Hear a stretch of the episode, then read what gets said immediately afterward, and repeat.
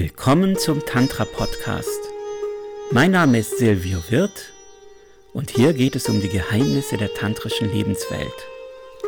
Meine Gäste sind die Menschen, die in Deutschland und weltweit Experten auf dem bunt schillernden Gebiet des Tantra sind. Dadurch möchte ich einen Beitrag leisten, diesen Pfad vielen Menschen zugänglich zu machen.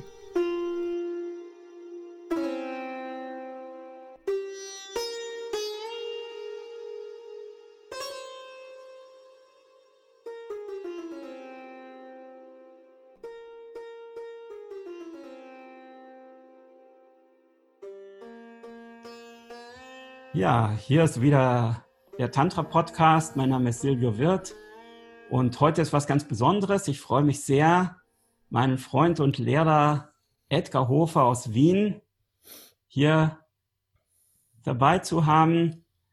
Ja, Edgar hallo, ist. Hallo. ja, den Edgar habe ich 2006 auf der Insel Gomera kennengelernt. Das sind inzwischen auch schon 14 Jahre. Und Mhm. Edgar hat eine Kundalini-Erfahrung gehabt, den tantrischen Weg ist er sehr lange gegangen, geht jetzt auch den Weg des Neo-Advaita und ist Satsang-Lehrer. Auf jeden Fall mittlerweile sehr bekannt durch seine Vielzahl von Büchern, die er geschrieben hat. Ausbruch aus der Matrix oder tantrische Erleuchtung Kundalini und ein paar andere Bücher noch und auch durch die vielen Präsenzen im Internet und deine wirklich sehr schön mhm. gemachte Webseite, Edgar. Herzlich willkommen hier im Tantra Podcast. Ja, danke Silvio, freut mich sehr da zu sein. Ja, Edgar, du hast ja, glaube ich, als junger Mann sehr viel Tantra gemacht und hast dann das Ziel des Tantra letztlich auch verwirklicht, nämlich die Kundalini äh, in dir aufsteigen zu lassen. Magst du dazu ein bisschen was erzählen oder ist das zu viel Story? Nee, es äh, darf ruhig Story auch sein. Mhm. ich muss nur auf, aufpassen, dass ich nicht zu, zu weit aushole. Ja. Ähm, ja, also im Prinzip Tantra ist in mein Leben gekommen. Also sagen wir jetzt einmal das rituelle Tantra, das indische Tantra ungefähr 1992, 91, 92 äh, über die Body Avinasha damals. Ich glaube, das war die erste, äh, das war sogar noch bevor ich ins Neo-Tantra gegangen bin, äh, mhm. äh, oder ins Skydancing-Tantra damals dann, äh, war eigentlich die Body Avinasha schon in meinem Leben. Die hat tantrischen Kriya-Yoga gelehrt und sie und der Sunyata Saraswati haben ein Buch geschrieben dazu, das Juwel im Lotus. Das hat mir eines der besten Bücher Finde ich ja, eines ja. der besten Bücher Super. im Neo-Tantra so überhaupt. Oder ist das überhaupt Neo-Tantra oder ist das auch so? Ja, das ist so ich sehe ne? das, das ist dazwischen, weil die, die Body hat eine Mixtur gemacht im Prinzip aus tantrischen Kriya-Yoga, aus klassischen, mhm. also wo wirklich viel Klassisches dabei ist, auch vom Sunyata geprägt und das ist eigentlich dann gar nicht Neo-Tantra. Ne? Mhm. Das ist so richtig äh, sehr stark klassisches, aber schon rotes Tantra. Mhm. Also nicht weißes, sondern schon, wo es mhm. auch zur Sache geht. Und das hat sich auch natürlich vermischt mit Osho-Sachen. Und da, da siedle ich eher das Neo-Tantra an, wie es für mich damals war. Das waren, äh, äh, weil sie auch äh, bei Osho war, hat mhm. sie da auch viel mitgebracht, was aus der Ecke gekommen ist. Und das war so mein Einstieg. Wobei eigentlich schon, also jetzt äh, Erfahrungen mit, mit Energie hochziehen und so, habe ich schon als, was weiß ich, Zwölfjähriger oder so gemacht. Quasi noch, bevor es überhaupt Frauenthema waren, war relativ frühreif, also mit zehn Jahren konnte ich schon sozusagen onanieren, wenn man das so sagen darf mhm. im Podcast. und, äh, und nach zwei, zwei Jahren ist mir das dann auch langweilig geworden, so mit Vorstellungen. Und dann habe ich experimentiert, wie ich quasi das Plateau in die Länge ziehen kann, das Plateau vom Orgasmus, mhm. dieses Erregungsplateau, und habe mit der Energie damals gespielt, weil man das äh, sozusagen, weil ich das für mich nicht unangenehm war, einen Orgasmus zu haben, aber ich habe gewusst, wenn ein Orgasmus ist, ist alles vorbei. so quasi. Ne? Und äh, ich will aber diese Erregungskurve lang mhm. halten, dieses Plateau vor dem Orgasmus. Und habe damals schon experimentiert, quasi von selbst entdeckt, PC-Muskel und so, um das dann in die Länge zu ziehen. Was mache ich da? in die Länge zu ziehen. ich ziehe zieh gerade meine, meinen Ding in die Länge. Das ist meine Lampe da. die ziehe ich da auch gerade in die Länge. ja, und so, das war eigentlich mein Einstieg ins, wenn man sagen will, ins Saftige, ins Rote Tantra, in die Sexualität. Ich trenne das gar nicht so, nicht? Weil, weil auch der Einstieg dann 92 bei der Body Avanasha waren schon ähnliche Motive. Eigentlich ist mir darum gegangen, Sexualität bewusst zu erfahren und auf verschiedensten Ebenen Ekstasen zu erfahren. Also der yogische, spirituelle Aspekt war da für mich damals in der Person Edgar, wie er damals war, gar nicht so vorhanden, sondern es ist wirklich um Lust gegangen, um Ekstasen. Also du wolltest einfach eine raffinierte Lust und möglichst intensive genau. Orgasmen und genau. möglichst genau. Äh, äh, tolle ja. Zustände erfahren, ja? So. Ja, das ist die Falle, so, ja, Falle, das ist, Falle ist ein blödes Wort, das ist die Verlockung, ne? das ist der Lock, der Lockvogel, damit man reingeht ins Tantra und ins mhm. Yoga dann umso tiefer, tiefer, tiefer, dann, dann da einsteigt. Aber für mich war der Lockvogel die Sexualität und später dann ist halt immer spiritueller geworden. Eben so einen trockenen, so einen trockenen Yoga-Weg, das hätte dich nicht gekriegt, ne? Dann hättest nee. du wahrscheinlich weitergemacht mit deinem weltlichen Leben. Ja, genau. Ja, mhm. Denke ich auch. Ja. Ich habe auch vorher schon, bevor wir da ins Tantra gegangen sind, mit meiner damaligen Partnerin, war man damals schon, heute nennt man es Polyamor. Mhm. damals sind wir halt einfach ins Fingerclubs gegangen. und ähm, mhm. also es war zumindest polygam, sagen wir so. Und weil das Amor war eher das Gefährliche.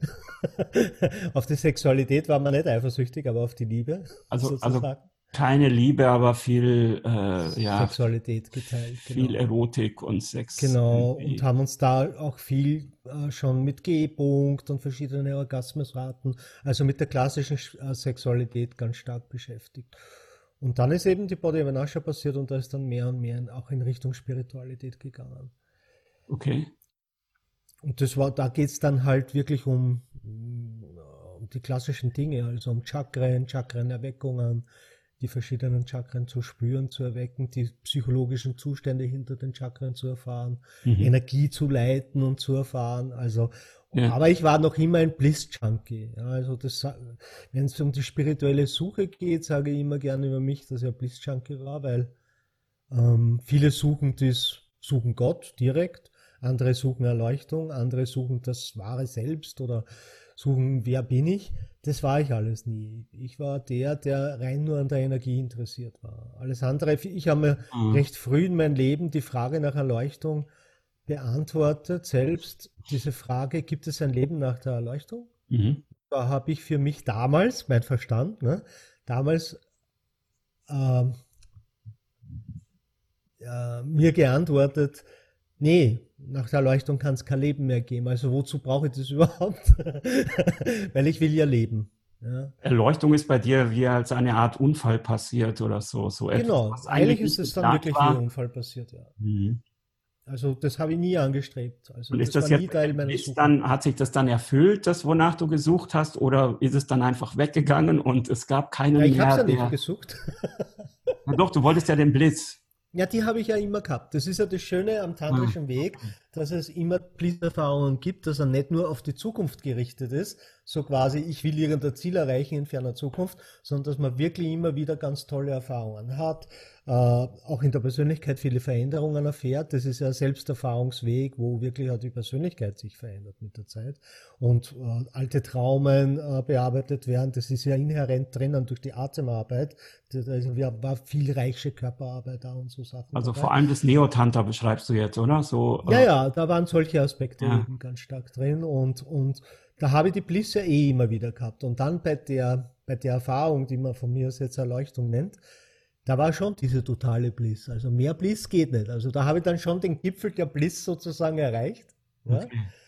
Ja? Äh, weil das ist ja wirklich eine Erfahrung, wo man könnte sagen, du spürst in dem Moment die Energie des kompletten Kosmos, also des ganzen Kosmos, des ganzen Universums. Mehr geht echt nicht. Also das war so eine einmalige, diskrete Erfahrung bei dir, ja? Du könntest sagen, es war dann und dann dort und dort. Das war genau, so, genau, dass es ja. so langsam, aber sicher aufgestiegen ist, sondern auf einmal kam das und hat ja, es hat sich schon in den Wochen davor angekündigt. Ja. Ich habe ja vorher mein Leben schon aufgegeben in Europa und bin nach Indien gegangen.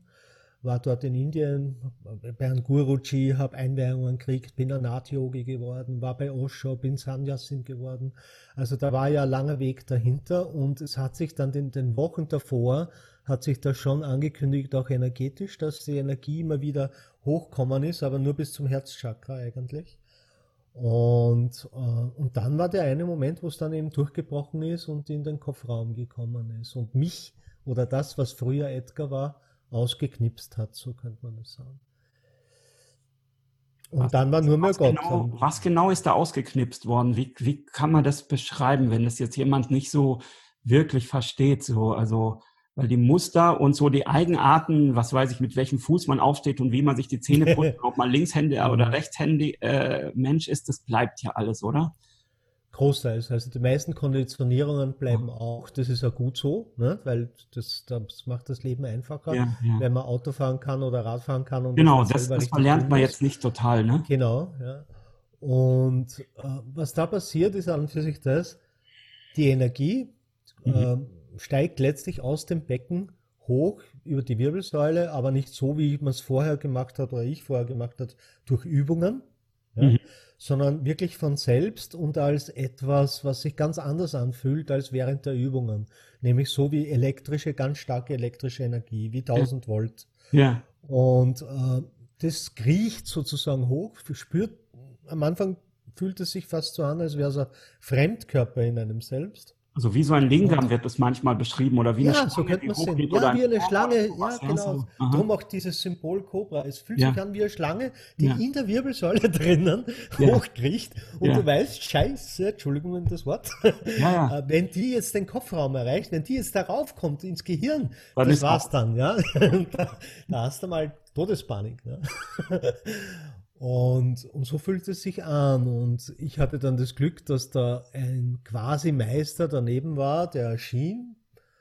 Das ist wirklich so klassisch, wie man sagt, wenn, wenn, der, wenn der Meister, äh, wenn der Schüler reif ist, erscheint der Meister. Und mit Meister ist eigentlich Gott gemeint oder das Göttliche. Ja. Aber da war zufällig und, ein anderer Erleuchteter genau, in demselben genau. Raum. Völlig zufällig. Es war in einem Kaffeehaus in Indien 1998. Also es war noch nicht mal in einem Ashram oder in einem äh, beim Meditationsretreat, sondern du hast da deinen Kaffee getrunken und so. Ja, ich war in der Zeit sogar in einem Tantra-Retreat in einem kleinen Mosho Ashram. Okay. In einem Anfänger-Retreat, weil die wollten mich da kennenlernen. Ich wollte gleich zu die Fortgeschrittenen, aber die haben gesagt, sie, wollen mich zuerst kennenlernen. Man dachte, ach mein Gott, jetzt muss ich da Anfängerübungen machen. Und es war auch schon sehr interessant, weil mhm. da war es für mich so, dass jede Übung ich mit einem ganz anderen Attitude gemacht habe als vorher die Übungen. Mhm. Ich habe ich hab sie mit der Einstellung gemacht, als wäre sie das erste Mal. Mhm. Auch wenn es noch die ärgsten Anfängerübungen, als wäre das das erste Mal, dass ich das mache. Und habe mich so, so in einer Art, wie gesagt, da war ja ein wochenlanger Prozess der Hingabe, der vorher schon geschehen ist. Und das war auch in dem Seminar. Ich habe mich so derart jeder einzelnen Übung hingegeben, dass das auch extrem stark da auch die Energie getriggert hat, also auch schon während dem Seminar. Aber richtig durchgekommen ist dann am Abend, wie du gesagt hast, also ich sitze im Kaffeehaus, dort, äh, bin in Meditation, ich bin eigentlich dort gesessen, Augen zu und habe so nachgespürt und da ist dann einer reinkommen, äh, eigentlich waren es zu zweit, einen davon habe ich schon mal vom Sehen gekannt und vielleicht ein paar Worte gewechselt, den anderen, den eigentlichen, habe ich vorher noch nie gesehen, noch nie gesehen. Der setzt sich neben mir, grinst. und ich habe wirklich direkt gemerkt, er weiß genau, was da jetzt abgeht, dass ich eigentlich im Todeskampf bin.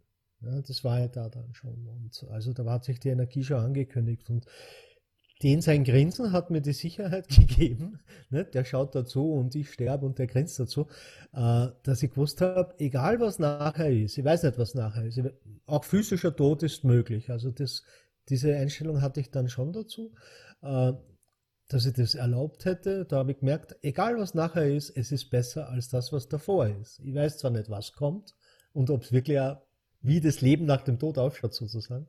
Mhm. Und habe es zulassen. Bin innerlich aus dem Weg gegangen und habe quasi das Herz frei gemacht im Prinzip. Und da hat dann die Energie durchgehen können. Erstens in der Wirbelsäule diese Schlange, aber auch eine mächtige Energie im Brustraum. Äh, man hätte sagen können, fast wie, es würde das Herz zerreißen. Ja, also, hm? War das auch heiß oder, oder eher das nur? Das war nicht Hitze, das, das war eher elektrisch. Ja. Es hat richtig auch den ganzen Brustraum richtig aufgerissen. Also ich, ich habe ja auch mal sowas erlebt und also nicht, es ging wahrscheinlich nicht ganz so nachhaltig, aber es war bei mir auch eine ganz große Elektrizität und dann im Brustraum, dann war es wie so ein äh, wie so ein Trichter, der dann so nach oben rausgeht. Ja, so kann man sich's vorstellen. Ja. ja. Mhm. Das geht dann nach und das war und dann passiert eben das Ausknipsen, wenn die quasi die Energie den Kopfraum erreicht, was dann eigentlich über die Wirbelsäule kommen ist, das schwemmt dann den, den ganzen Gehirnraum mit Energie, mhm. reiner Energie. Und das Interessante ist, du kannst in dem Moment dann nicht mehr weiterdenken. Also all diese Konzepte, man soll aufhören zum Denken, das sehe ich ja eher so als Quatsch, weil es passiert genau umgekehrt. Nicht, man mhm. hört nicht auf zum Denken und dann kommt die Erleuchtung, sondern es kommt die Erleuchtung und als Nebenwirkung kannst du nicht mehr denken. Also du kannst nicht mehr denken, das Denken ist ausgeschaltet, du bist eigentlich in einem Zustand, wie du normalerweise ohnmächtig werden würdest im Tiefschlaf, aber du bleibst vollkommen bewusst, das ist der Unterschied. Und bist da und du merkst, dass du diese Energie, die da hochgekommen ist, letztlich bist. Also das, ja. was sich vorher noch als Fremdkörper angefühlt hat, ist das, ist eigentlich das eigentliche Selbst. Ja. Also diese Schlange oder, so oder diese Essenz, das ist das eigentliche Selbst. Das eigentliche Selbst. Und das, was du vorher warst, das war nur so ein Gedanke oder das war so ein, so ein Etikett, was man so draufgeklatscht hat. Ja, ja ich mache das, ich mache jenes. Ja, es war Bewusstsein, das sich mit dem Verstand identifiziert hat. Nicht? Oder mit dem Ego oder mit dem Ich. Und das ist dann weg, dieser Verstand ist weg, du denkst nicht mehr, da ist kein Denker mehr. Ja. Der, der sich vorher für einen Denker gehalten hat, ist weg, ist tot, ist gestorben. Die Identität, alles gestorben, du bleibst als reines Bewusstsein übrig und bist eins mit dieser Energie. Also im Yoga sagt man ja dann, der Teil von Bewusstsein ist eigentlich eher der männliche Part, also Shiva ja. in dem Sinn. Shiva aber als im Sinne von das eine Bewusstsein, dass wir alle sind, also nicht persönlich, sondern wirklich alle. Und die Energie Shakti. Das ist die Energie, das ist der, der, Kosmos, die kosmische Energie, mit der du dann eins bist. Und dann erkennt man, das war schon immer eins, das ist immer eins, das ist auf ewig eins. Und was dann auch passiert, der Körper ist in dem Augenblick, wo die Energie den, den Kopfraum erreicht, ist der Körper ebenso komplett weg. Also was da übrig bleibt, ist wirklich reines Sein und der Kosmos. Du bist der eine Kosmos, der ewig vor sich hin leuchtet. Mhm. ja, äh, aber da ist kein Körper mehr, da ist keine Identität. Das, äh, da ist man, in diesem Zustand ist man jeder, der jemals war oder sein wird. Ja, also man ist alle Menschen und alle Menschen sind das. Also das ist nicht mhm. so, dass das eine persönliche Erfahrung ist, ja. sondern man erfährt das Einssein mit dem ganzen Kosmos. Ne? Aber es ist nicht so, dass die Energie dann vorne ins Herz runtergeht und sich dann dort hält, nee. weil manche beschreiben das dann so. Nee. Das äh, hast du nicht so erlebt. Nee, äh, ich habe so erlebt, dass die Energie eher verdampft ist. Also wenn man, es ist ja eigentlich subjektiv ein Zustand jenseits von Raum und Zeit. Mhm. Also da ist keine Zeit. Aber wenn man es misst an der Zeit, die da in dem Universum halt so abläuft, dann würde ich sagen, war dreiviertel Stunde so eine Art Samadhi, wo ich weg war sozusagen ja. im zeitlosen Raum. Und ähm, als ich dann wieder in den Körper zurückkam, oder man müsste eigentlich so sagen, aus meiner Sicht, als der Körper wieder erschien, weil ich bin ja nicht weggegangen und wieder zurückgekommen, sondern ich war immer da sozusagen als Bewusstsein, nur das Universum, das physische, der Traum war weg und der Körper war weg. Was blieb, mhm. war einfach nur die eine Energie, die alles ist. Und als dann wieder das Universum erschien, der Traum erschien und der Körper erschien, äh, hatte ich eher das Gefühl, dass die Energie verdampft ist. Und das ist dann schon noch ein paar Mal passiert in den nächsten Tagen, dass da noch einmal ein paar Schübe kamen. Mhm. Ich war da auch bereit. Also ich habe mir sogar gedacht, ich habe mich gewundert, dass überhaupt der Körper noch da ist, dass da, äh, ich hätte damit gerechnet, es hätte gereicht, also äh, wenn da der Körper auch gestorben wäre. Und die Tage danach ist noch ein paar Mal die Energie gekommen und da habe ich schon damit gerechnet in der Phase, dass ich dabei irgendwann gehe.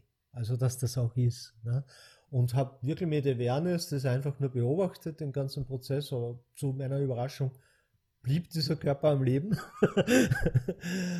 und auch in den Tagen danach. Und, und ja, äh, dieser Prozess, dass die Energie dann herabsteigt, das ist ein eigener Prozess. Den habe ich schon erlebt, aber nicht unmittelbar darauf, okay. sondern das ist ein Prozess gewesen bei mir ungefähr von ein, zwei Jahren wo dann langsam das Mitgefühlsherz erwacht, weil am Anfang ist man dann sehr mhm. in einem Zustand, wo ja alles Gott ist und alles egal ist und alles gleichgültig ist und es passiert ja nichts und ist eh nur alles Illusion und bla bla bla. Ne? Das heißt, wenn jemand leidet, dann siehst du den und denkst, der leidet doch gar nicht, der verstellt sich doch, das ist doch Genau, Gott will mich verarschen, so ungefähr. Oder du lachst darüber, ne? Der kommt, ja, mein Vater ist gestorben und du lachst drüber oder kein, weil du nimmst die ganze Stories nicht mehr ernst. Das ist alles Illusion. Ne? Und aus göttlicher Sicht ist es das auch. Es ist einfach alles nur Traum. Und dann irgendwann ist dieser Prozess, der im Buddhismus der Bodhisattva-Prozess ist, mhm. wo dieses Mitgefühlsherz erwacht, wo dann sozusagen man die Sicht der Menschen und das Leid der Menschen, auch wenn es aus höchster Sicht Illusion ist, wieder annimmt als eine Realität, als eine Realitätsebene, einfach nur aus reinem Mitgefühl. Ja.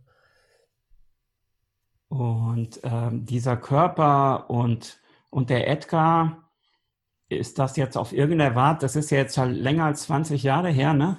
Ja, schon. Hat er sich wieder neu installiert oder anders installiert oder? Ja, der wurde sagen, du, du, du fakest denn jetzt immer, du tust nur so, als wärst du Edgar oder, oder hat sich der schon wieder aufgebaut auf eine Art? Die Phase mit Fake hat es auch gegeben, dass man Fake, die hat, es war notwendig. Mhm. Am Anfang habe ich gar nicht gewusst, wann soll ich jetzt von Indien nach Hause fahren, ne? so irgendwie in die Richtung. Äh, ich habe nichts mehr machen können, was nicht im absoluten Jetzt ist. Also irgendwas mhm. planen, ein Flugticket buchen, ist alles nicht mehr gegangen. Ne? Und äh, war nur mehr das Jetzt und das Jetzt und das Jetzt. Im Jetzt war alles immer klar, aber alles, was eine Minute nur in der Zukunft war, war schon irreal. Ne? Mhm. Und da habe ich dann für mich selbst auch eine Methode gefunden, dass ich mir gedacht habe, okay, was würde Edgar jetzt tun? ne? Und um da jetzt zu sagen, okay, buche ich jetzt oder nicht, nicht? keine Ahnung. Ne? Später habe ich dann schon wieder gelernt, auf die Intuition zu hören und spüren, weil die weist ja wohl den Weg in die Zukunft. Aber in der Anfangsphase hab, ist überhaupt nichts geblieben. Kein Wissen, kein, gar nichts, kein Werkzeug, gar nichts. War wie frisch geborenes Baby. Und dann waren die, muss ich schon sagen, dass sich in den Jahren äh, der Organismus sehr umgebaut hat. Also sowohl die Persönlichkeit als mhm. auch der Organismus. Am Anfang war es eigentlich so, die Suche war vorbei, aber es war Ego da, ganz normales ja, äh, äh, Verstand etc. Das war alles am Anfang nur relativ normal. Ja, die Suche mhm. war weg, aber der Rest war relativ normal. Es war zwar die Stille im Kopf, ich musste nicht mehr denken. Das Denken war schon vom Anfang an dann optional sondern mhm. die Stille war dann der Normalzustand plötzlich. Ne? Die Stille, die ich vorher gar nicht kannt habe, 35 Jahre lang nicht. Ne? Die war dann das Normale. Das war schon da. Aber dennoch die Persönlichkeit, der Teil, der, mhm. äh, äh der Verstand ist, das wurde erst dann Schritt für Schritt umgebaut. Ja? Das ist dann ein Verbrennungsprozess, sage ich immer gern. Also wo, wo du, glaube ich, beschrieben hast, da kommen auch starke Emotionen wieder und was genau. weiß ich, Eifersucht und Liebe alles, und lauter sowas. Alles. Wo man ja also, so als, als naiver Mensch denkt, wenn man erleuchtet ist, dann ist das alles durch und da gibt es ja. keine Eifersucht mehr und keinen Neid und gar nichts mehr. Ja, beziehungsweise es waren zwei Phasen in der Richtung. Die erste war, all diese Gefühle zu fühlen bewusst mhm. und nicht in den Ausdruck zu gehen, also sich mit den Gefühlen zu konfrontieren, die in dem Organismus halt sind ohne etwas verändern zu wollen, mhm. ohne, vor allem ohne bei wem anderen was verändern zu wollen, damit er die Gefühle nicht auslöst oder sowas, okay. Aha, sondern ja. nur, man konfrontiert sich quasi nicht mit der Welt, sondern man konfrontiert sich mit diesem Body, während er sich mit der Welt konfrontiert. Also so muss man sich das vorstellen. Das heißt, der Body, der Edgar Body hat sich dann mit der Welt konfrontiert und ich habe mich konfrontiert mit dem Gefühlen, die in diesem Edgar Body währenddessen aufgetaucht sind. Und da können alle Gefühle dazu zählen. Und das war eine Phase der Transformation, wo all diese Gefühle eigentlich dann, man könnte sagen, eingeatmet wurden oder gegessen wurden oder also integriert wurden, indem man damit geatmet hat, indem man es voll und ganz gespürt hat, indem man da wirklich jedes Gefühl vollkommen angenommen hat und vollkommen durchgegangen ist. Das ist so, so grundlegender, weil du am Anfang gesagt hast, Neo-Advaita, das ist auch schon auch Teil der Neo-Advaita-Lehre und der äh, Non-Dualitätslehre und der Satzanglehre, dass man eben ins Fühlen geht und alles fühlt. Mhm. Mit dem Ziel, dass alles transformiert wird am Ende. Und das Ziel habe ich dann auch e erreicht im Prinzip nach zwei Jahren, wo dann wirklich alles gefühlt war. Und plötzlich war da nichts mehr. Und in dem Augenblick hatte ich eine zweite Todeserfahrung, äh, wo mehr oder weniger mir mehr oder weniger die Wahl gegeben wurde, was ganz crazy ist, weil gerade als äh, Non-Dualist sagt man, es gibt keine Wahl, ne? es ist sowieso alles Schicksal, aber da hat man dann das Gefühl, man hat wirklich die Wahl, bleibe ich jetzt oder gehe ich jetzt noch einmal? Ne? Oder nehme ich dieses Menschsein wieder komplett an? Und das war dann für mich zwei Jahre später wieder eine völlig neue Ebene, die sich aufgetan hat. Da war dann dieses Transformieren der Gefühle erledigt. Da waren dann keine Gefühle mehr. Also da war dann mhm. so ein gleichmäßiges, das, wo du jetzt gesagt hast, eigentlich erwartet man sich das von einer Erleuchteten. Okay, also Gleich, okay, Gleichgültigkeit. Aber eine Gleichgültigkeit, die ohne Ups und Down war. Also wirklich so eine Neutralität, ein totales Neutrum, die am Ende wirklich dorthin geführt hat, dass man von der restlichen Welt komplett abgeschnitten ist, weil man sie komplett rausgezogen hat, sozusagen. Und da war diese zweite Sterbenserfahrung dann eine Einladung, das Menschsein an sich vollkommen zu erfahren. Also und das, das wäre dann der Abstieg wieder zu den Menschen runter, ne? So noch, noch, intensiver. Der hat sich vorher schon angekündigt mit dem Mitgefühlsherz, das war nach ungefähr einem Jahr. Und dann war das, äh, da war nur, dass man es annimmt, ja, und die anderen halt Mitgefühl hat. Aber in der Erfahrung ist so, dass man das Menschsein an sich bei sich selbst vollkommen annimmt. Und zwar in einer Art und Weise, wo es dann nicht darum geht, dass man als Mensch eine göttliche Erfahrung macht, sondern als Gott die menschliche Erfahrung komplett macht. Mit also. allem, was dazu gehört, wie zum Beispiel Eifersucht, egal was, ohne irgendwas noch transformieren zu wollen, sondern das als Geschenk annimmt, all diese Facetten des Menschseins. Das erinnert mich jetzt ein bisschen interessanterweise an, an das Christentum, mhm. wo man ja sagt, so der Jesus ist ganz Gott und ganz Mensch. Und mhm. also wie so vielleicht exemplarisch, was, was ja wir vielleicht irgendwo alle sind, ne? Also göttlichen ja. Ursprungs, wir machen aber den. Genau, das sind wir alle. Denn, äh, äh, denn wir, wir vergessen es, okay, du bist jetzt einer, der hat sich jetzt daran erinnert, aber so zum, zumindest, zumindest die Tantriker würden das sagen, so Abhinavagupta oder so, diese Leute sagen ja, wir sind eigentlich Shiva, also dieses göttliche Bewusstsein, das wie so eine Art, wie soll man das sagen, wie so ein Tropfen gebildet hat aus dem Ozean und der Tropfen, um aufrecht sich zu erhalten als Tropfen, vergisst, dass er der Ozean ist und macht dann diese, diese Erfahrung des Menschseins und es wird am Ende ins Göttliche zurückgegeben, ja? Genau, ja. Ja, so ist es. Im Prinzip ist es so ähnlich. Die Erleuchtung ist ja die Erfahrung, wo aus meiner Sicht nicht nur der Tropfen in den Ozean reingeht, sondern eher der Ozean in den Tropfen fällt. also beides, ne? Irgendwo. Beides zugleich, ja, in gewisser Weise. Und dann trennt man sich diese Phase, der, äh, die ich beschrieben habe, die ersten zwei Jahre, da wäre ich der Tropfen gewesen, der sich eigentlich ja. dann wieder vollkommen loslöst ja, und von außen den Ozean nur mal anschaut und, und sich und halt dahin tropft, aber dann am Schluss letztlich verdampft und dann doch wieder zum Ozean wird und auch zu den anderen Tropfen eine ganz andere Beziehung mhm. hat. Also mhm. das Tropfensein vollkommen annimmt. Ja, also nicht nur das Ozeansein, sondern auch das Tropfensein. Mhm. Ja, eine interessante, ich habe ich hab ja mal versucht, ohne jetzt wirklich äh, das eine oder das andere realisiert zu haben, was, was ist denn so der Unterschied zwischen Advaita Vedanta, wie der Shankara das beschreibt, und dem Tantra, wie der Abhinavagupta zum Beispiel? Die haben ja auch ungefähr in einer ähnlichen Zeit gelebt, so. Da sagt ja der Shankara, äh, und das täte mich interessieren, wie du das siehst, weil ein bisschen habe ich schon was rausgehört dass äh, diese Welt ja mehr wie ein Traum ist, wie Maya und eigentlich nicht real ist und es gibt nur Brahman, also wie soll man sagen, das göttliche Bewusstsein, das ist alles. Und wenn man das mal realisiert hat, ja, das andere verschwindet dann. Und die Tantriker sagen ja, das ist, das stimmt beides. Also letztlich der Körper von Shiva ist diese Welt und ich bin der Körper von Shiva und ist genauso real. Äh, das ist auch keine Täuschung, weil das kann ja gar keine Täuschung geben, wenn alles das Göttliche ist. Ist das jetzt verständlich, was ich meine? Ja, ja. Es fängt einmal für mich dort an, dass sie darin keinen Widerspruch sehe. Äh, ich sehe okay. zum Beispiel auch, wenn Shankara, ich weiß nicht, wie der Spruch, da gibt es einen Spruch so in die Richtung, alles ist Brahman, die Welt, da ist auch, das ist ein dreiteiliger Spruch und da ist auch der Teil dabei, die Welt ist Brahman oder Brahman ja. ist die Welt, ja. Und da wird ja letztlich das Gleiche gesagt. Ja? Also die, ich glaube, dass Äh, ich habe mich ja selbst mit Shankara jetzt nicht so tief beschäftigt, war nicht so mein Weg. Oder, oder Aber, Ramana oder so, dieser ja, Mensch. Und, auch, und Ramana auch, ne? Ja, okay. Nicht so, wenn, wenn von den Non-Dualisten, dann eher Nisargadatta und Ramesh Balsika, das liegt mhm. mir dann eher. Oder von meinem Freund äh, Werner, der ja auch, Werner Ablas, der auch beim, Nisa, äh, beim Balsika war.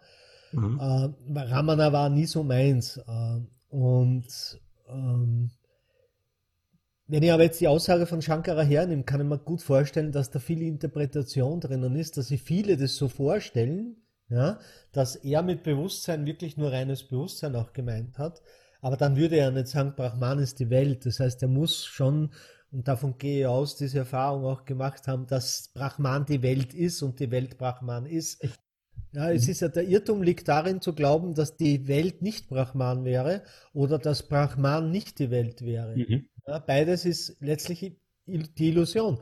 Und die Illusion, in der normale Menschen leben, ist die Illusion, die Welt als etwas Getrenntes wahrzunehmen, etwas Getrenntes von Brahman, von Gott und als etwas Getrenntes von sich selbst. Das ist die Illusion. Ja, die Illusion ist, dass wir das nicht sind.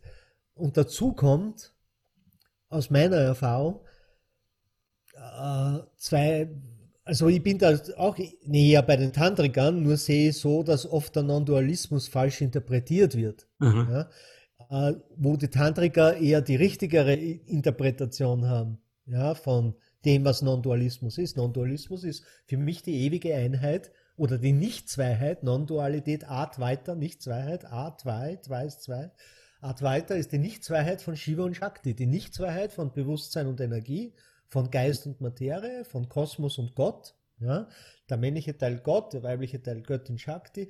Und Advaita ist diese Nichtzweiheit. Und, und da sehe ich schon, dass viele in der Non-Dualität oft äh, ein Auge zumachen. Ja, also nur Shiva sehen wollen. Nur Shiva sehen wollen. Ich genau. glaube, als ich jung war, habe ich immer meditiert und gedacht, wenn ich jetzt äh, das wirklich gekriegt habe, dann verschwindet, dann mache ich die Augen auf und die Welt verschwindet und ich sehe nur, nur die Leerheit oder nur den reinen Geist.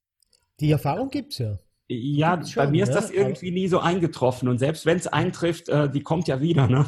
Ja, ja, eben. Und da ist jetzt ein ganz wichtiger Punkt, der gerade im Tantra so wertvoll ist und vielleicht der Unterschied ist zwischen die zwei Sichtweisen. Es ist ja schon so, wenn Menschen äh, Einheitserfahrung machen, Mhm. dann sind sie dann, wenn sie beginnen zu lehren, schon davon geprägt, welchen Weg sie gegangen sind. Und in der Einheitserfahrung selbst hat man eine Einheit von alles und nichts. Ja? Alles, was ist und nichts.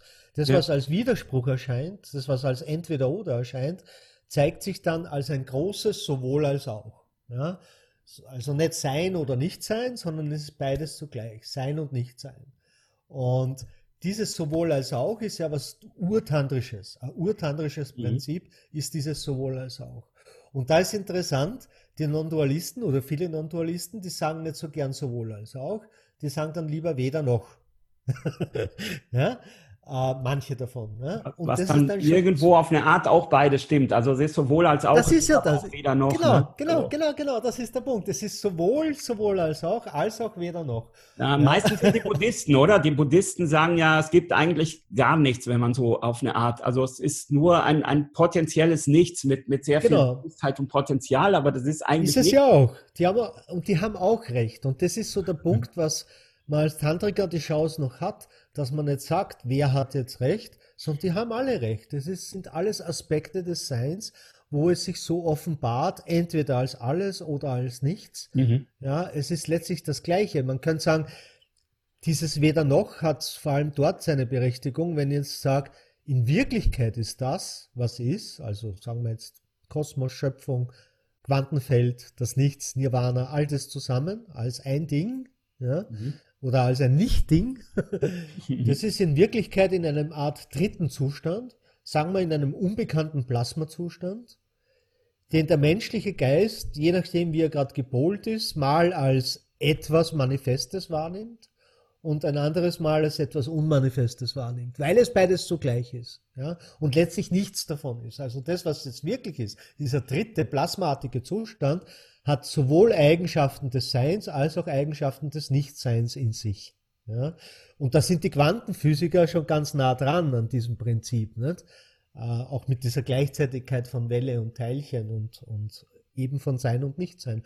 Und so kann man das sehen. So, mhm. so kann man dann auch sagen, okay, es, es ist nicht sowohl als auch, eigentlich ist eher weder noch, aber dennoch ist es. Und das ist der Punkt. Und es ist völlig egal. Diese, äh, mhm. Die ganze Benennung ist eigentlich schon der menschliche Verstand, der es erklären will, der es verstehen will. Aber all das braucht man nicht. Ja? Die, die eigentliche Non-Dualität äh, fängt dort an, wo man aufhört, überhaupt das benennen zu wollen und sagt, ja, es ist einfach. Ja, egal wie es ist, also, egal was es ist. Es ist genauso, wie es aufhört, was ich sage, ich bin. Ohne dass ich sage, ich bin echt Edgar, ich bin ein Satzanglehrer, ich bin ein Tantra-Lehrer oder sonst was. Ich bin, Punkt. Ja? Und so, es ist, Punkt. Ja? Oder von mir aus, es ist nicht. Ja? Es ist ist ja schon fast ein Parteiname für das Sein. Wer also, gleichzeitig ist es nicht. Ne? Also, also, für jemand, der so die Erfahrung nicht gemacht hat, klingt das jetzt ein bisschen wie Scholastik oder wie Philosophie so. Ist auch, ja, ja in gewisser aber Weise, aber es ist eine Beschreibung einfach. Ne? Hat, hat dieses, äh, dieses Wissen, befreit dich das vom Leiden? Also ist das etwas, was, was dich letztlich also ist das zu was gut oder ist das äh, auch eine Spielerei unter vielen und man kann auch seine Currywurst essen? Ja, ja, sehe ich auch so. Also im Prinzip ja? äh, äh, ist es einfach nur für den Verstand, wenn er es verstehen will, ja. eine Beschreibung dessen, aber es ist nur ein Nebeneffekt. Also das zu sehen und das zu beschreiben und beschreiben zu können, bringt nichts in dem Sinn. Ja? Aber das Leid endet dennoch. Das ist ein ganz anderer Aspekt. Ne? Also für dich äh, ist, ist das, das Leid oder das, das die Suche oder so dieses, äh, man sucht etwas und ist enttäuscht und kriegt es nicht und ach Gott, dann wird man älter und es ist ganz schlimm und man hätte noch so viel vorgehabt und dann wird man noch krank und äh, eigentlich hätte man noch die und jene Pläne gehabt. Das, das ist bei dir jetzt nach das und nach weg. verschwunden, ne? Das fällt weg. Aber das, ist, das sind alles nur Nebenerscheinungen. Also sowohl mhm. diese Philosophie ist eine Nebenerscheinung, um die geht es nicht und die befreit auch nicht. Ja, die ist nur eine Nebenerscheinung. Ja, ja. Die Stille im Kopf ist eine Nebenerscheinung. Äh, all, all das, äh, dass man die Suche weg ist, ist eine Nebenerscheinung, dass, dass, äh, dass man sich ja nicht mehr darum kümmert, weil es ist letztlich, das ist schon der Aspekt, der wiederum der Maya-Aspekt, der dann schon damit reinspielt, weil man weiß, das ist eh alles Illusion. Das sind alles Nebenerscheinungen. Aber die Befreiung an sich, die ist viel tiefer, viel ursächlicher. Die ist direkt am, wie sagt man, am eigentlichen Nullpunkt, der man ist. Dort geschieht die. Nämlich mhm. eben diese tiefe Erfahrung, wer ist man? Ja, dass man nicht diese Form ist, sondern in Wirklichkeit ja, ein Nichts ist, ein Sein des Nichts und weniger geht nicht. Und das ist die totale Befreiung. Weil das kann dir niemand nehmen. Das bist das, was du bist. Das ist unabhängig vom Universum. Das ist unabhängig von Gott oder Göttin. Das ist unabhängig von allem. Also weise Menschen werden ja immer gerne gefragt, äh, worum es in dieser Existenz? Äh, ähm, also gibt es einen Sinn oder würdest du sagen, es ist eigentlich alles wurscht? Oder gibt es irgendwie ein Ziel des menschlichen Lebens, was du sagen würdest als Resümee von deinem Erkenntnis? Muss man einfach zum Beispiel nach, nach der Erleuchtung streben oder nach Kundalini oder sowas? Nee, oder würdest du sagen, nicht, es ist eh alles egal und man kann sowieso, äh, das, das, das Ding geht sowieso seinen Weg und man kann sich entspannen? Eher zweiteres. Mhm. Ja, ich neige dazu, ungern absolute Aussagen zu machen, so ist es und so, ne? weil äh, natürlich ja. hat es einen gewissen Sinn für ein Individuum. Also wenn mir jetzt jemand 10 Milliarden anbiet, angeboten hätte, ja, oder sowas, äh, oder diese Erfahrung, dann, dann, dann ist es überhaupt keine Frage, dass man aufs Geld verzichtet. Also Tatsächlich, also 10 Milliarden? nee, auch nicht 100, also nicht 1000 und nicht 100.000 mhm. Erdkugeln aus Gold. Also nichts, nichts, nicht, nichts kann diese Erfahrung, äh, äh, äh kommt diese Erfahrung gleich. Ich stelle mir das jetzt so vor wie in dem Film Matrix, wenn da irgendjemand dem ein äh, 100 Millionen in der Matrix anbietet und die andere Möglichkeit ist, da rauszukommen, dann würde der wahrscheinlich sagen, ja, die 10 Millionen in der Matrix hätte ich vielleicht von meinem dortigen Bewusstsein her gut gefunden, aber von jetzt ist das nichts wert. Kann man das so vergleichen? Vielleicht? So ungefähr, genau. So mhm. kann man das vergleichen. Ja. Wenn man es nicht kennt, dann sind die 10 Milliarden mehr wert. dann hätte ich sie auch genommen. Verdammt, ja. jetzt ist es spät. Weil ich, ich habe ja sowieso, ne, das ist immer am Anfang, ich habe ja sowieso gesagt, nach, nach der Erleuchtung gibt es ja kein Leben mehr. Das war mein Irrglaube, das war wirklich ein Irrglaube. Ja. Und, und da hätte das Geld genommen, klar. Ja, und was ist jetzt mit deinem Leben, Edgar? Also ich meine, was machst du jetzt mit, den, mit, der, mit der Zugabe, die du geschenkt gekriegt hast? Also und genau das ist es. Es ist außergewöhnlich gewöhnlich. Ja, also im Prinzip ist es so, dass das die Menschen haben ja eher die Sehnsucht nach dem Außergewöhnlichen. Mhm. Ja, aber die Erfüllung findet man im Gewöhnlichen, wenn man so will. Mhm im Außergewöhnlichen, das ist was, was kommt und geht. Aber das ist das Geschenk oder ein Teil des Geschenkes ist, mit dem Gewöhnlichen quasi im Gewöhnlichen die Erfüllung zu finden, in jedem Moment, in allem. Eigentlich braucht man, wenn man ganz genau schaut, man braucht nicht einmal irgendeine Erfüllung, weil eben diese Erfüllung schon da ist, von innen heraus und dann ist es völlig egal, was im Außen ist. Ja, bei dir schon, aber was ist bei einem anderen, der einfach an seinem Leben leidet so? ja, da, drum sage ich, drum mhm. macht es für diese Menschen dann schon Sinn, die spirituelle Suche.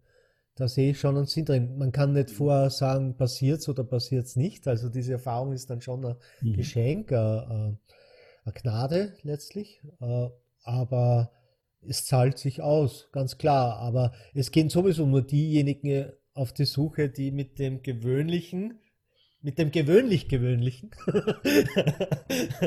also mit Konsum und all dem äh, und Karriere dann nicht mehr so viel anfangen können. Ne? Die gehen dann auf die Suche und für die kann es auch dann gut sein. Und für die, und wenn sie Glück haben, dann haben sie am Schluss quasi, äh, kriegen sie den Gnadenstoß, den kosmischen.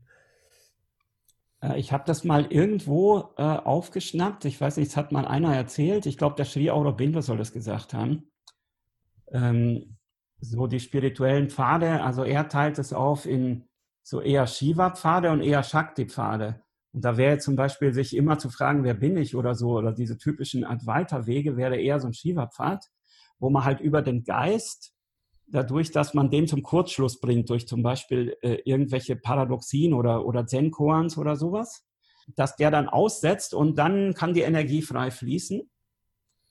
Und das andere wäre halt der Shakti-Pfad. Also da macht man halt Atemübungen und Yoga-Praktiken und vielleicht Sexualität oder was auch immer. Dann schießt die Energie rein. Das scheint ja bei dir eher so gewesen zu sein. Und dann äh, wird der Geist dadurch befreit. Also dass es diese zwei Wege gibt, die letztlich zum selben Ziel führen. Ja, genau. Das ist Sinn so. Ja, hm? ja, das sehe ich auch so. Ja. Und Tantra wäre ja in dem Zusammenhang, weil wir sind ja hier so ein Tantra-Podcast, Tantra wäre dann eher so ein Shakti-Pfad, ne, wo man versucht, letztlich über Chakra und Energie und Kundalini und ähm, ja, wobei man muss sich das ein bisschen vorstellen oder überhaupt die Dualität von Shiva und Shakti, äh, dass sich das weiter aufspaltet. Also so ein bisschen binär, so 2, 4, 8, 16, 32, nicht? Wenn sie das immer mehr verästelt. So ein bisschen Baum, fraktal sich, oder so, ja? So, ja, der, der sich immer mehr verästelt. Und da gibt es dann eben, da muss man auch wieder unterscheiden. Die, der ganze Taoismus ist da sehr gut darin, das zu beschreiben, diese mhm. Yin-Yang-Philosophie. Äh, und da kann man dann sagen, im Tantra gibt es auch wiederum äh, Shiva- und Shakti-Aspekte oder Yin- und Yang-Aspekte.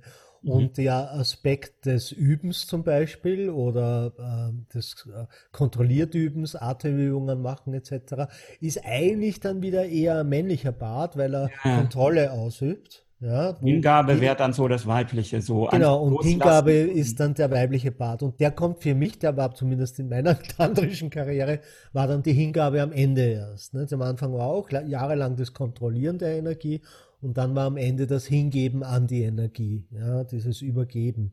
Oder Warst du ein sehr ergeben. fleißiger Praktizierender? Warst du so richtig ein Yogi? Jetzt nicht so extrem, wie es wirklich manche Yogis sind, aber ich habe schon Phasen gehabt, wo ich, ähm, was weiß ich, zwei, drei Jahre jeden Tag meine Asanas in der Früh gemacht habe. Ne? Mhm. Ne? Und meine Übungen gemacht habe. Das mhm. schon, ja. Ja, aber letztlich äh, gibt es jetzt keine Anhaftung an den Pfad, der dich befreit hat. Also, dass du jetzt sagst, boah, ich bin dem tantrischen Pfad so dankbar, ich möchte das jetzt auch weitergeben oder andere Leute befreien oder so, indem ich ihnen jetzt auch weiß ich nicht, äh, äh, Atmungstechniken beibringe oder sie irgendwie anleite, jeden Tag so und so viel zu sitzen oder ähnliches. Ne? Das, das, äh, in, dir taucht das nicht so auf, weil ich kenne das von manchen Leuten, die bilden dann meistens auch Ashrams oder sowas, die dann halt sagen, ja, ich will jetzt Schüler sammeln, damit ich äh, die Leute, die sich zu mir hingezogen fühlen, halt auch befreien kann. Ne? Ja. Ja, das ist so. Im Prinzip kann man es ja so sehen. Ein spiritueller Weg ist etwas, was einen von einem Ufer aufs andere bringt, äh, wie ein Boot. Ja, das ist so ein klassisches Beispiel. Ne? Du fährst mhm. mit einem Boot über einen Fluss und dann brauchst du das Boot, wenn du ankommen bist. Wärst töricht, wenn du dir jetzt das Boot auf den Rücken schnallst und damit den Berg besteigst. Oder man, was viele machen, sie werden dann halt Bootsmann. Ne? ja. Und, und fahren dann die Leute halt hin und her. Ja, das kann man schon machen. Das erinnert mich jetzt an den ja. Siddhartha, so von dem Herrn. Ja, genau. Da gibt auch einen erleuchteten genau. Bootsmann, der ja immer die Leute darüber fährt. Ja, siehst du, das ist ja, ja. Ist wirklich eine Möglichkeit, das mhm. dann zu leben, ja, und zu mhm. sagen, okay, das Bootsfahren hat mir so viel Freude gebracht, dass ich mhm. dann für den Rest des Lebens Boots fahre und dann halt die anderen herumführe. Das war aber nicht so meins, oder ich, ich habe es ja eine Zeit lang gemacht, ne? Äh, aber es war nicht so das, was aus mir so kommt. Da ist schon mehr der non-duale Aspekt, also der Aspekt des mhm. Ergebnisses dieser Fusion von Shiva und Shakti, ja, in dieser Einheit. Das, äh, und das zu beschreiben, was das ist, das ist, ist anscheinend mehr meins dann geworden. Ja. Also ich, ich äh, kann ja ein bisschen erzählen, dass, äh, naja, dadurch, dass meine Partnerin und ich ja ein bisschen an dir, wie soll ich sagen, gegraben haben oder sowas, hast du dann ja auch begonnen, wieder äh, Tantra, als Tantra-Lehrer zu mhm. tätig zu sein und letztlich auch viele Gruppen zu machen bei uns und dann schließlich auch bei anderen.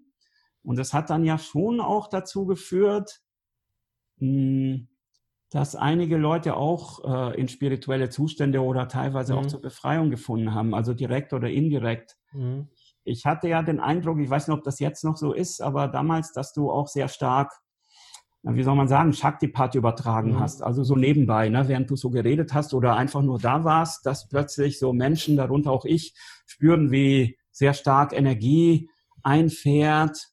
Oder ich glaube, du hast mir auch erzählt, dass manche äh, in deinen Satzangs erwacht sind. Ja, ja, Eben, das ist eben das. Äh, das passiert auch so, so oder ich, ich, kann mir vorstellen, ich könnte auch ein Telefonbuch vorlesen. es wäre wär mhm. egal, was ich da sage. Aber natürlich werden die Leute nicht kommen, wenn man ein Telefonbuch vorliest. also gibt man dann Satsang oder spricht ihm. Ich spreche schon nach wie vor auch bei Satsang gerne über Shiva und Shakti und über tantrische mhm. Sachen und über Kundalini vor allem. Mhm. Das schon, aber diese Übungswege, die sind und das Lehrersein von Übungen, das können andere besser, weil äh, äh die sind auch in den Übungen drin, die machen es auch selbst. Nicht? Ich übe ja selber nicht mehr, das macht keinen Sinn mehr. Und dadurch äh, bin ich mit den Übungen halt nicht mehr so äh, das hat für mich nicht mehr so eine Bedeutung. Und mhm. für mich war ja der Befreiungsweg, als ich mich auch aus dem Üben befreit habe und in die Hingabe gegangen bin. Also vom tantrischen Konzept her und von der tantrischen Philosophie ist mir ganz sicher die tantrische Philosophie näher als irgendeine Neo-Advaita Philosophie oder mhm. auch eine, eine, klassische Advaita Philosophie. Aber äh, dennoch ist es so, dass ich lieber darüber dann spreche oder die Energie wirken lasse, sozusagen. Das passiert dann nach wie vor. also eher so vom Lifestyle her, ne? Genau. Ja. Also so, so, dass man halt auf Sofas sitzt und äh, äh, über, über seine Erfahrung spricht oder letztlich aus diesem Space heraus spricht. Genau. Das gibt es halt selten im Tantra, wo ich glaube, dass das zurzeit äh, so in Kaschmir im 12. Jahrhundert öfters so Tantriker gegeben haben, die hauptsächlich so, oder auch bei den Buddhisten, so die Lamas, die äh, die Dzogchen-Leute, die, die sitzen ja auch auf ihrem Thron und äh, erzählen über, über das Non-Duale und sind Tantriker, ne? Ja, ja, eben, ja. Leiten nicht unbedingt Rituale an oder, oder Übungen. Das machen mhm. dann ja eigentlich eher so die untergeordneten Stufen, die üben, mhm. die, die, die genau. bringen dann, die tun dann Körperübungen anleiten oder so. Genau, ja.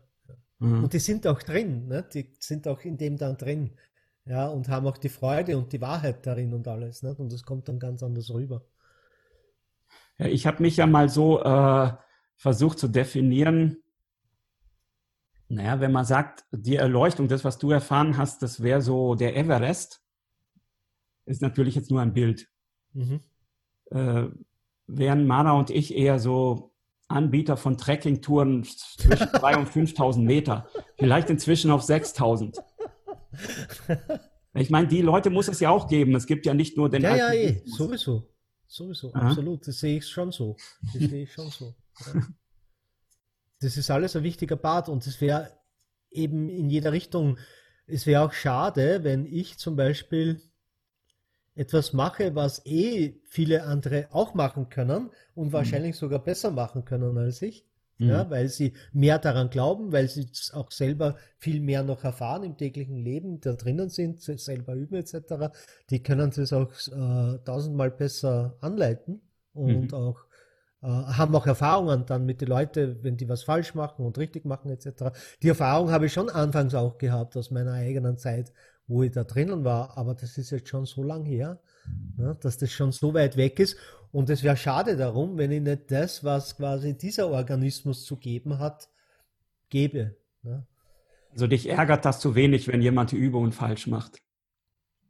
Richtig, genau. Ich habe da kein Dogma drin und keine Richtigkeit. Für mich ist nichts richtig oder falsch.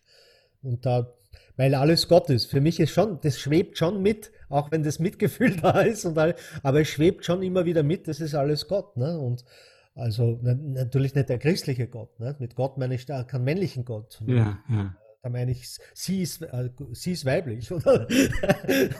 aber das ist alles dieses Göttliche und da gibt es nichts Falsches, egal ob er was richtig gerade macht in der Übung oder nicht. Ne? Also du meinst sogar, Donald, Donald Trump ist richtig und solche Sachen. auf der absoluten Ebene natürlich. Mhm. Auf der absoluten Ebene ist er genauso Gott, wie alles andere Gott ist. Ne?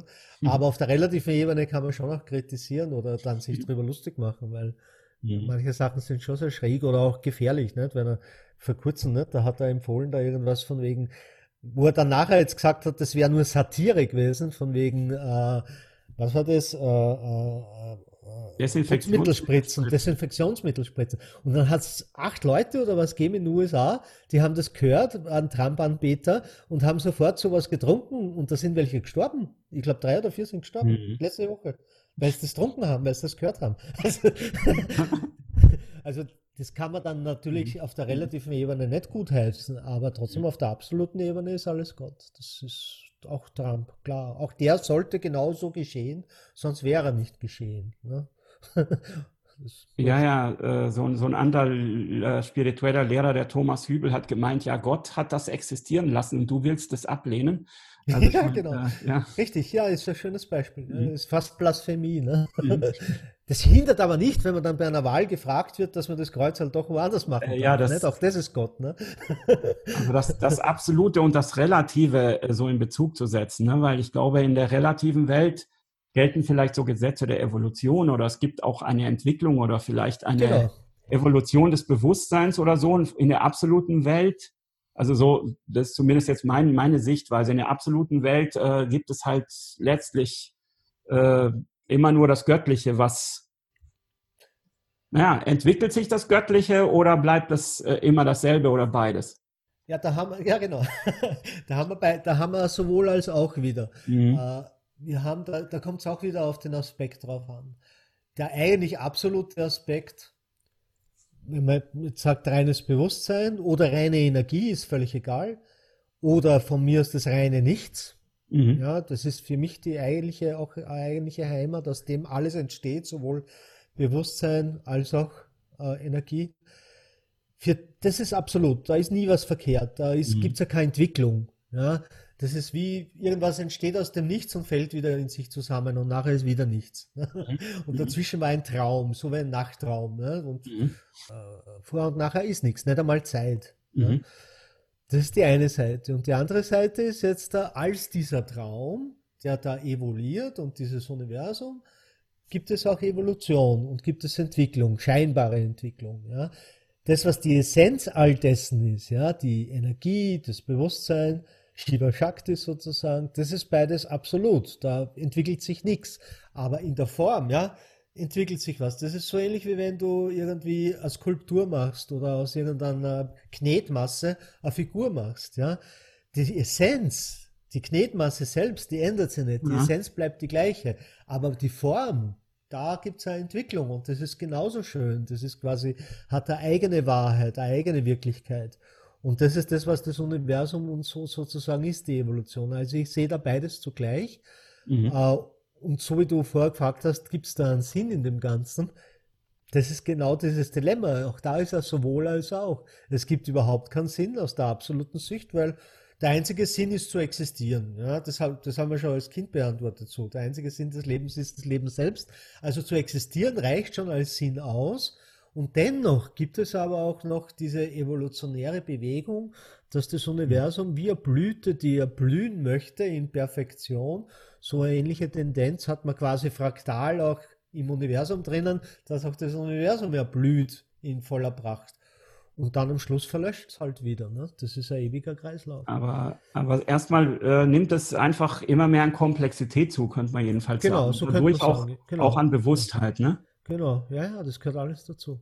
Das ist wie ein Kristall, der immer perfekter wird. Dann und, fällt er wieder in sich zusammen. Und auch Liebe, also, also ist es auch noch mehr Liebe, was, was, was sich letztlich über die, ja, die Jahrtausende entwickeln mag? Jein, Liebe ist eigentlich für mich schon ein Teil der Essenz, mhm. ja, wenn man so will. Also die äh, Liebe ist eine Facette der Essenz. Ja, es ist nicht so, wenn ich jetzt sage, alles ist Liebe und so, dann bin ich in diesem Liebeskonzept. Liebe ist schon eine schöne Erfahrung und Liebe gibt es auf viele Ebenen, auf, auf, auf äh, mhm. nicht persönlichen, unpersönlichen Ebenen. Aber im Prinzip ist für mich Liebe eine Facette der Essenz. Eine wichtige Facette, aber eine Facette der Essenz. Aber nicht Teil der Form.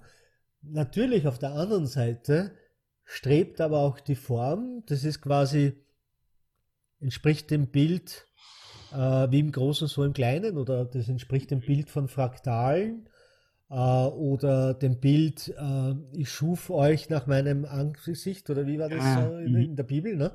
Äh, steckt natürlich in der Form ebenfalls gewisse Sachen der Essenz drinnen, die sie dann in selbst wiederholender Art zeigen. Und dadurch zeigt sich dann auch in der Form Liebe. Ja? Mhm. Und zeigt sich auch in der Form Bliss und zeigt sich auch in der Form Bewusstheit. Ja?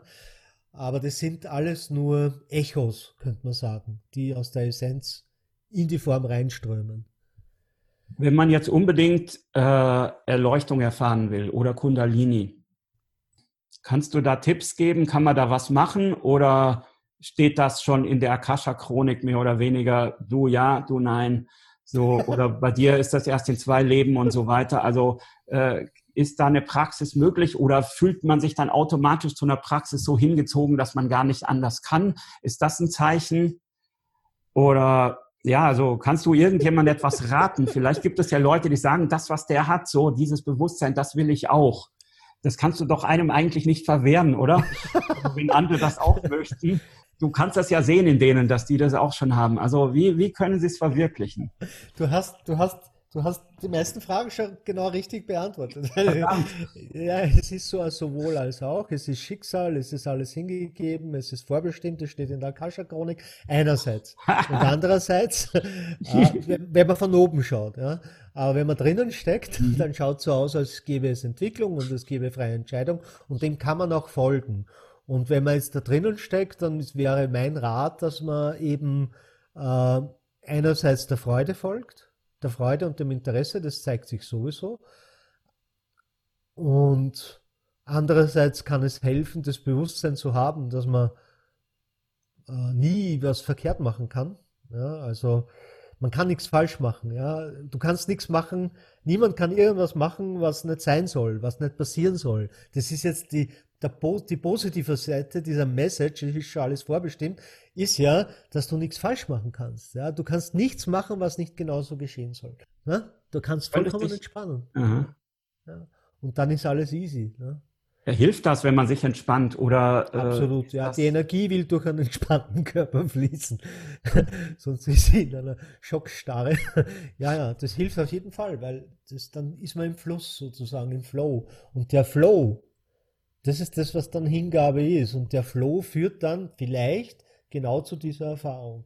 Und am Ende sehe ich schon so, dass diese Erfahrung letztlich, du hast ja gesagt, ich sehe das in allen und so ist es auch. Ich sehe, dass jeder das ist. Mhm. Ja, ob er es jetzt weiß oder nicht, jeder ist das.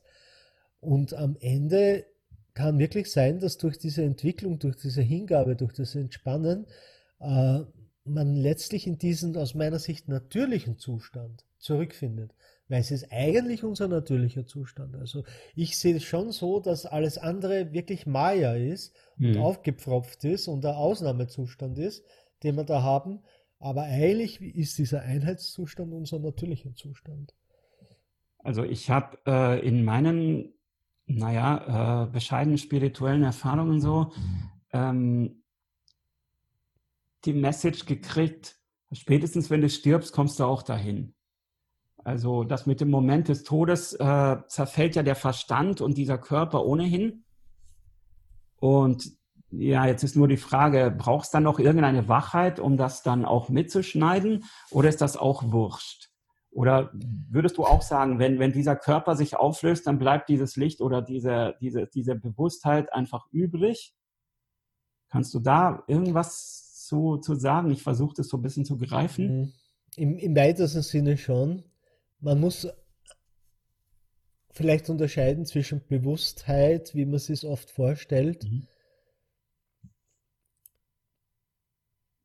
Manche verstehen darunter eigentlich das Ich an sich, aber das stimmt halt nicht. Ne? Das ist mehr der Verstand oder ein Gedanke und das stirbt natürlich auch. Der ist weg, ne? Der ist weg, ja. Aber, aber so das, was du wirklich bist. so eine Art Zeuge oder sowas oder irgendwas es in der bleibt, Es bleibt das übrig, was vor dem allem mhm. ist. Ja, und das ist reines Sein. Mhm. Das ist das, was jeder eigentlich aus meiner Sicht erfährt im Tiefschlaf. Mhm. Ja, nur erinnern sich die meisten nicht dran. Mhm. Und das ist gar nicht so, dass das irgendwo hingeht, ja, wenn man stirbt.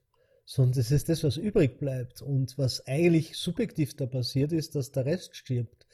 Die, also das ganze Universum stirbt dann.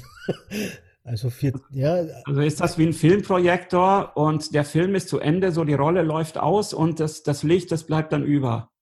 So ungefähr. Oder geht der auch noch aus? Eigentlich, äh, wenn das Licht, wenn man glaubt, das Bewusstsein wäre das Licht, mhm. ja, was viele unter Bewusstsein verstehen, ja, oder was man auch so erfahren kann in Meditation, dann, dann ist es ein Licht, das auch noch ausgeht. Aber das, was vor diesem quasi bewussten Bewusstsein ist, mhm das ist ja quasi ein, ein ne, ich will nicht sagen ein unbewusstes Bewusstsein, sondern es ist mhm. so ein mhm. Seligsein, ein seliger Seinszustand, mhm. eine subtile Seligkeit. Das bleibt übrig. Eine Tantra-Lehrerin, meine letzte Tantra-Lehrerin, das war dann die, eh bei Osho, die, die äh, Sudha, die ist auch schon verstorben. Und die ähm, die hat gesagt, äh, in ihren Sterbeprozess in den letzten Wochen davor hat sie irgendwann gesagt, wo soll sie hingehen? Weil viele Meister sagen ja, ich verlasse meinen Körper, nicht? Oder so. Mhm. Aber wo, zum Beispiel da ist Ramana recht gut, der hat auch schon gesagt, wo soll ich hingehen? Ich bin immer hier. Ne? Mhm. Und sie hat es so ausgedrückt, äh, nicht ich verlasse meinen Körper, sondern mein Körper verlässt mich. Ja? Und so ungefähr fühlt es sich ja, an. Ich kenne ja. selber den Prozess, wenn man in Tiefschlaf reingeht. Ja. Aber was da dann passiert ist, das Universum ist weg, die ganze Welt ist weg, die Geschichte ist weg. Ich habe da keine Erinnerung mehr an Edgar. Aber irgendwas ist noch da, ne? Das, was ich wirklich bin, ist da. Mhm. Genau. Und das bleibt übrig. Und das spürst du jetzt, jetzt auch. Äh, das spürt man durchgängig. ja, ja, das ist ich spüre das auch. Super. Nein, äh, das ja. ist eine Frage. Ja, das musst du wissen, ob du spürst. Das, Aber du bist das auch, ja klar. Ist das das Wasser, in dem die Fische sind? Nee, du, du bist das Wasser. Das, ist, das Wasser ist in dir okay. oder mhm. lass das Wasser weg. Das okay. ist das reinste Seingefühl. Das ist das reinste ja, ja. Gefühl des Seins. Ja. ja. Man kann sagen, die reinste Lebensenergie an sich, wenn man es energetisch sehen. Aber es ist ein reines Seinsgefühl, ohne dass ich sage, ich bin bewusst, sondern reines Seinsgefühl.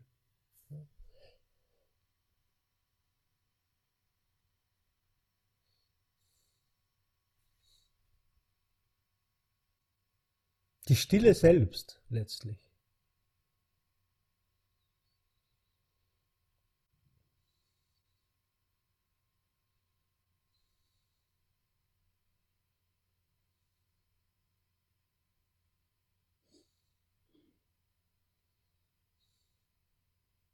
Wow.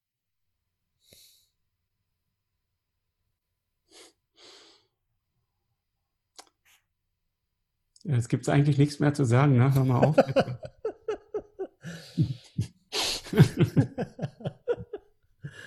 Namaste. Namaste. ja, danke schön. Jetzt fällt mir nichts mehr ein. Wie, wie, wie, wie geht das Outro nochmal? Danke, Edgar, dass du bei meinem Podcast dabei war. Hat mich sehr gefreut. mich auch. ja, hat mich gefreut. Wirklich. Gern, gern. Danke, danke fürs Dankeschön. dabei sein dürfen.